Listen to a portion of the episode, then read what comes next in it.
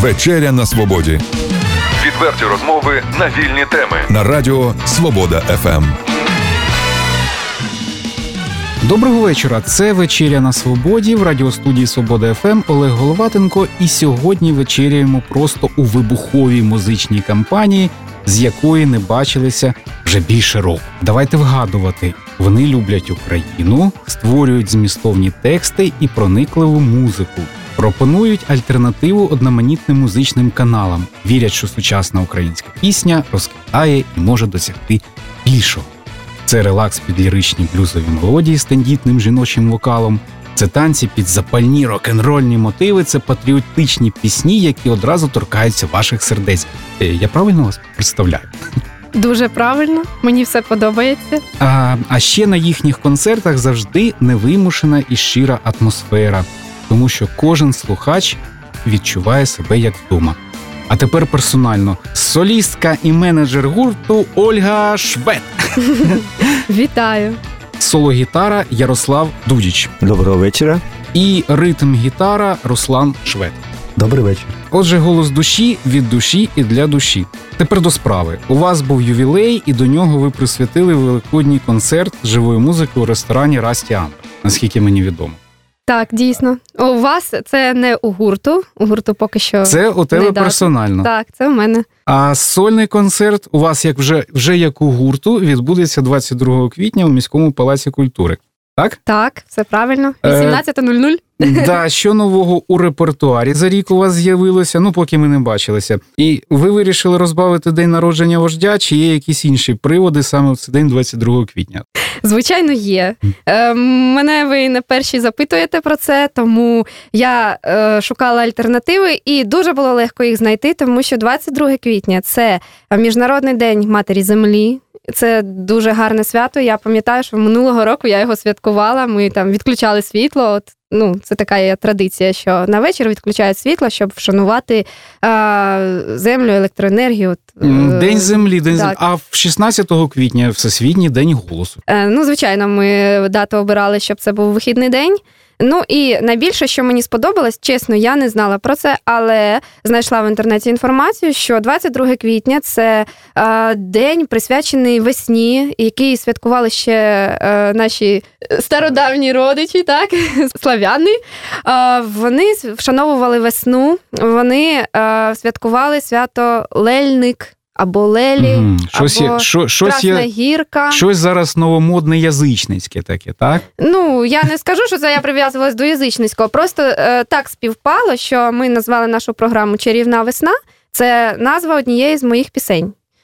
А, і потім я знайшла от саме таку інформацію, що це день весняний, якраз все прокидається, живе, е, люди веселяться, співають пісень, і тому дійсно будемо долучатися і до цього свята також. Скільки нових пісень у вас за рік з'явилось? Небагато.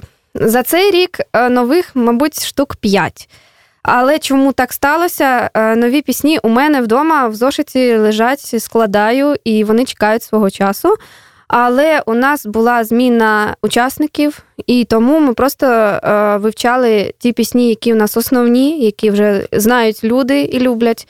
Тому ми от е, витрачали час на те, щоб е, все наново, наново розучити. Так? А ще знаю, у вас новий логотип з'явився гурту. Так, це вже дуже гарний логотип, мені подобається. Хто малював? А, е, малювала людина з інтернету, ми просто зв'язалися. Давайте її нам на допомогу по сайту. Нам зараз сайт треба робити, радіостанції. Це навіть не з Чернігова. Мгм. Ну, я зараз навіть ім'я не скажу, тому що в інтернеті це е, підписаний він не ім'ям. І прізвищем, а своїм псевдонімом. От я вам потім на вушко скажу. А, добре. Добре. Е, А що будете робити після концерту? Е, От розвідка доносить, що ви будете знімати кліп, е, що ви будете записувати пісні. Привідкрити таємницю, і скільки коштує взагалі- таке задоволення? Записати кліп. Кліп по-різному, в залежності від того, яка це буде якість. Тому що якщо писати вдома на камеру, яка у нас є, то це може бути і безкоштовно, але ж це не прокрутять ніде ні на якому каналі. Якщо брати відомих наших тих, хто знімають кліпи на М1 і так далі, то це, звичайно, тисяч 20 доларів. Ну, тобто, треба знайти золоту серединку, і навіть до серединки, я думаю. Серединку між безкоштовним 20 тисяч доларів. Так. Ну, зовсім да, Ну, скромненько. Або знайти спонсора. Добре, ау, спонсори, ви чуєте, класний гурт, треба спонсори для запису кліпу, для запису, для запису Для запису пісень. пісень, так, це найважливіше зараз, тому І що кілька разів про це нагадайте під час програми, щоб почули нас. добре. Ну правда, ми писали навіть в інтернеті е, і будемо активно цим займатися вже після концерту, тому що от у нас є е, близько 20 пісень, які просто чекають уже е, свого часу і хочуть, щоб їх уже почули. Е, ну тому треба писати, звісно. Ви позиціонували себе як акустичний гурт. Е, зараз кажете, що перейшли на повноцінний роковий склад. А чому так сталося? Які інструменти використовуєте, що в цьому змінилося? Може, хтось новий приєднався до гурту? Е, може і вас почути, і музикантів. Так, ми дійсно були акустичним гуртом, але ми залишаємося ним, якщо е, потрібно десь співати е, на природі або е, в таких маленьких студіях, як ваша. Е, тобто можна взяти дві гітари і кахон, або там ще якусь перкусію, і прийти поспівати так. Але для великих сцен цього замало, і е, ми виступали і на Красній площі міста, і е, були на різних всеукраїнських фестивалях. І, звичайно, там просто ну, не вистачає звуку, не вистачає ритму. Тому так, ми взяли барабани, барабанщика, це поки що сесійний музикант, але сподіваємося, що вони до нас приєднаються. Да, давайте тренуватися, відбивати ритм у нас е, робити квартирники. От у нас вже був один квартирник, і я запрошую. Можливо, це буде новий формат, ну, нові відкриття, нові пісні, і от вам і нам Звичайно, нашим ми можемо заспівати допоможе. на квартирнику ті пісні, які навіть не війшли в програму в хіміки, в точніше, в міський палац культури. Можливо, музиканти щось хочуть додати про інструменти. Музыка неформатна, неформатная, вот то, что пишет Оля, она ну, вот, требует такой добавки креативности именно в исполнении, в звуке, да, потому что звук просто струнных инструментов, гитара, вторая гитара, ну, недостаточно, недостаточно яркости, красок, вот, а песни шикарные, отличные песни, вот когда мы сыграл, сыграли уже в таком эстрадном исполнении звук, э, бас-гитара ударная, э, клавиши, вот, и Флейта. это производит флейта, да, Баян. и, О, и доба- добавили, да, и баян, есть такие, эм, э, і ви мовчали. так, А, ну, это це все прозвучало сюрпризи, совершенно в, дру- так, в для другом концерту. виде, да, краски добавились очень яркие и эмоционально Оля это ощущает, ей легче петь даже, когда вот в таком ритм э, что-то зажигательное такое. Коли ми виступали на зеленій сцені, то в складі у нас навіть був саксофон. Деякі партії саксофона ми переклали на соло-гітару, і тепер Ярослав ці партії виконує.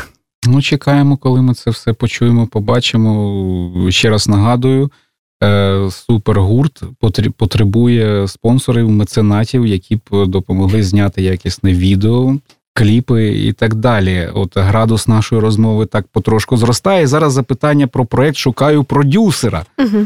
Це таке от музичне змагання третьої кнопки українського радіо для естрадних виконавців, які продюсують себе самі.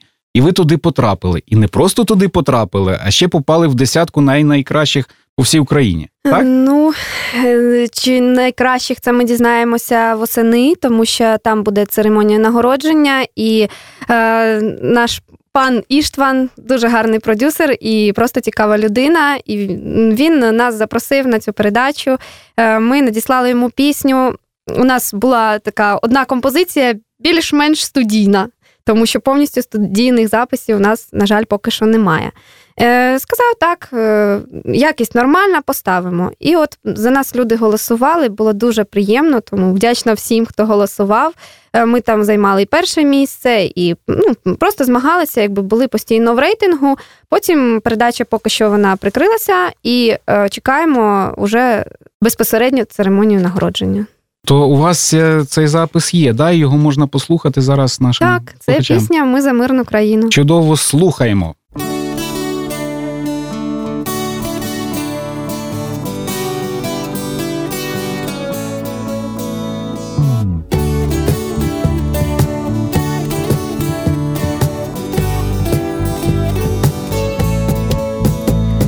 У ляльковому театрі знову аншлаг іде вистава.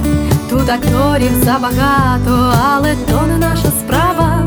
А вони напевне знають, чого нам не вистачає, і в руках своїх тримають наші радості й печалі. Інакше це і не назвеш, невже цьому немає меж, якщо ти знаєш, куди йдеш, чи вірно береш. Ми за мирну країну, ми за миру кожен дім, і за вільну Україну, і буде так, як ти хотів. Ми за мирну Україну, ми за миру кожен дім, і за вільну Україну, і буде так, як ти хотів.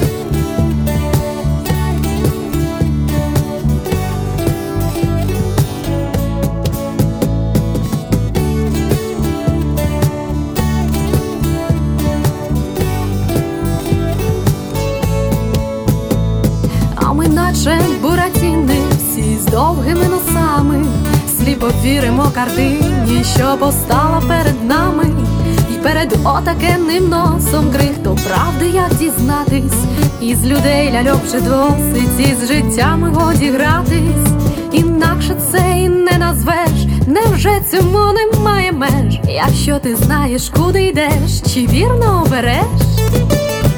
Ми за мирну країну, ми за миру кожен дім, і за вільну Україну, і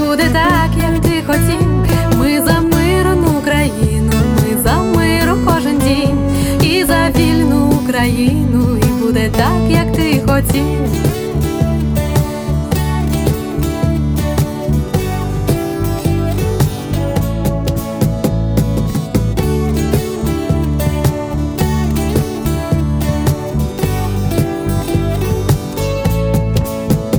Ми за мирну країну, ми за миру кожен дім, і за вільну Україну, і буде так, як ти хотів.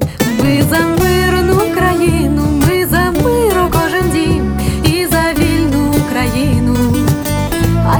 так, хай буде так, як ти хотів.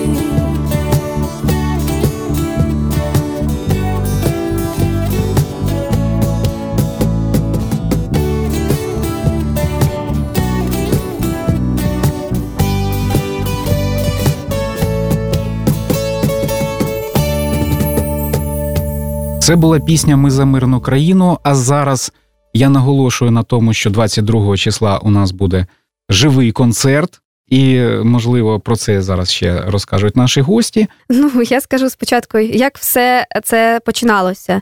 Мене нещодавно запитали, скільки ви готувалися до концерту. І просто е, я розумію, що це було настільки все спонтанно, і це зайняло два місяці. Тому що це виглядало так: підійшов Руслан і каже, де ти хочеш виступити на день народження? Я кажу: ну як де хочу? В хіміках, в міському палаці культури. А, Ну, добре, пішли дізнаватися. Е, Ми навіть і не думали, що все дійсно так все легко вийде. І потім поступово домовилися про звук, про оренду залу. Е, Це все, все лягло на мої плечі, тому що продюсерів у нас немає. Ми самі все домовляємось. І потім почали готуватися. Почали е, з музикантами зв'язуватися. У нас тепер є сесійні музиканти, не тільки барабани, а також дуже класний бас-гітарист е, Михайло Грибенник. Е, потім на флейті грає дуже чудовий музикант Костя Слободенюк. І також дівчинка, яка з нами вже давно підігрує деякі пісні, Єлизавета Карпенко на акордеоні із дуету Акковіта.